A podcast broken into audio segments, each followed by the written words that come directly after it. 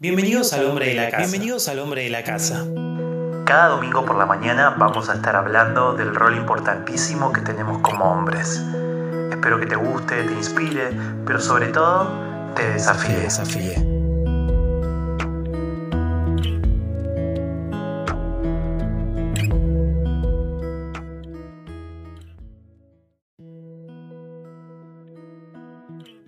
Hola amigos, bienvenidos otra vez a este espacio que tiene que ver con la familia, que tiene que ver con el rol que me toca a mí como hombre de la casa, como esposo y como padre.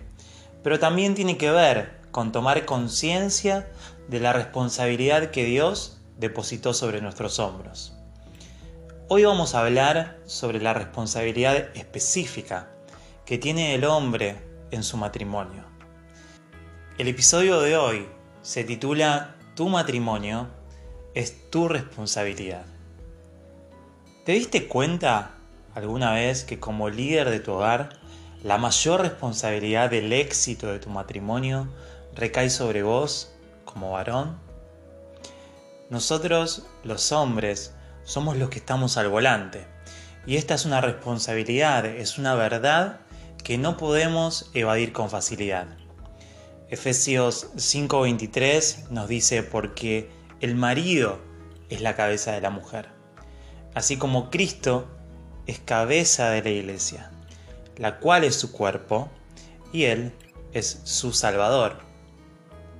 Ante cualquier fracaso en nuestro matrimonio, somos nosotros los hombres los que debemos asumir la responsabilidad por nuestro papel de guías, y por haber permitido que eso sucediera ante nuestros ojos.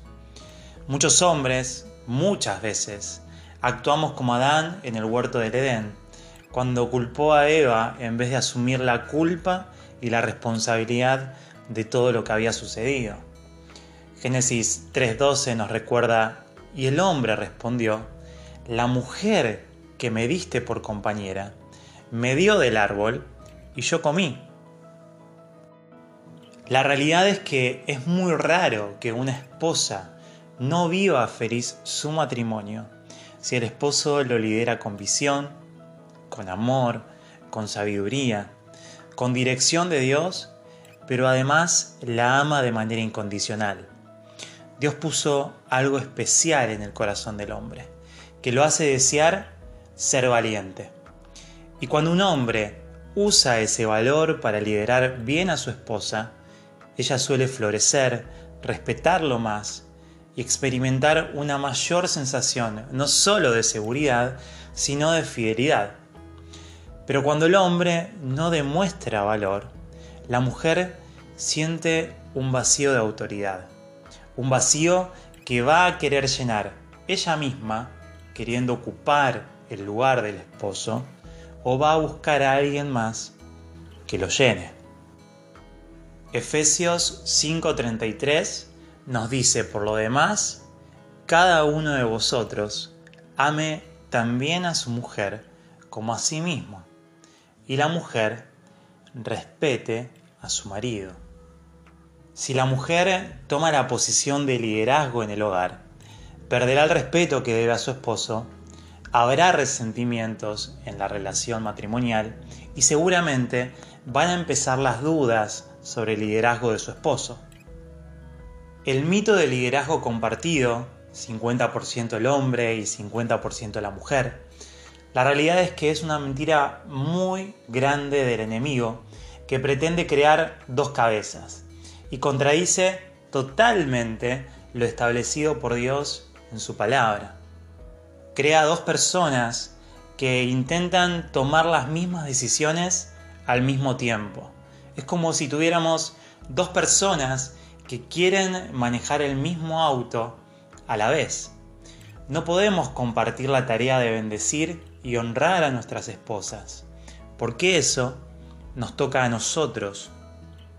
La palabra es muy clara.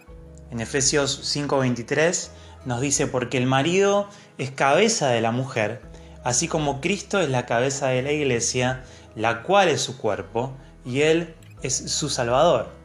Así que como la iglesia está sujeta a Cristo, así también las casadas lo estén a sus maridos en todo.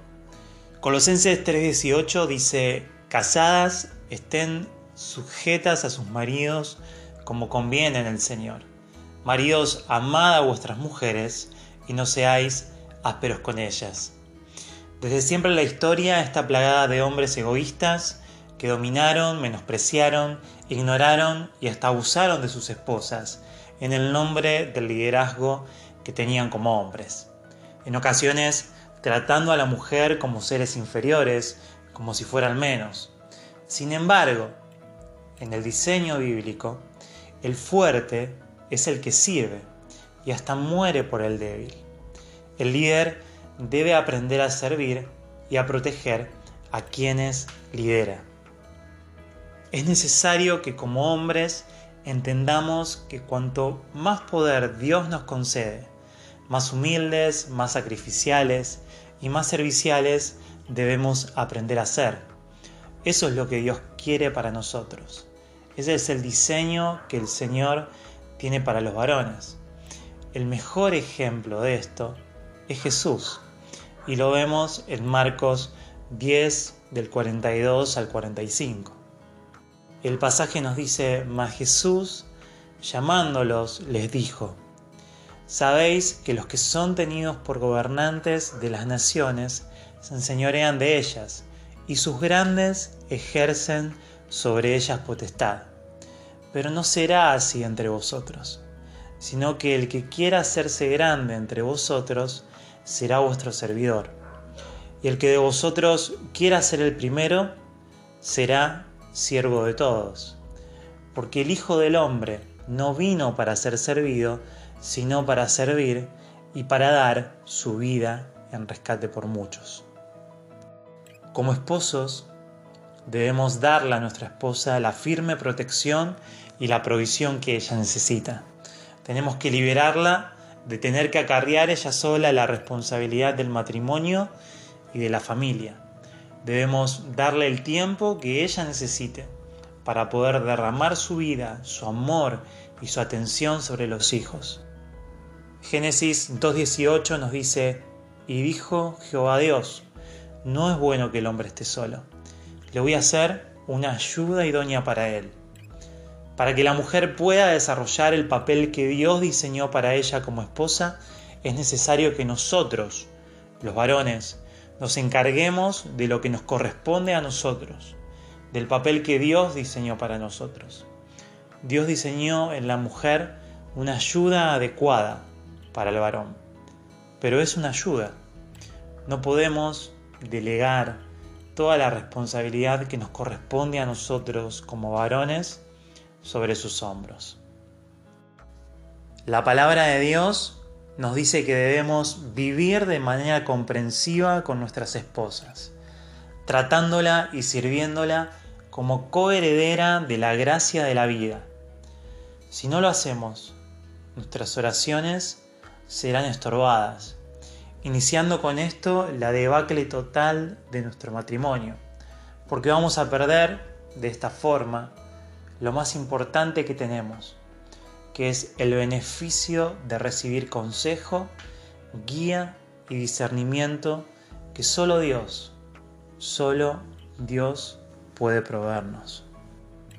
Bueno amigos, gracias por ser parte otra vez de este tiempo tan especial de buscar a Dios, deseando que Él forme en nosotros el hombre que Él quiere que seamos.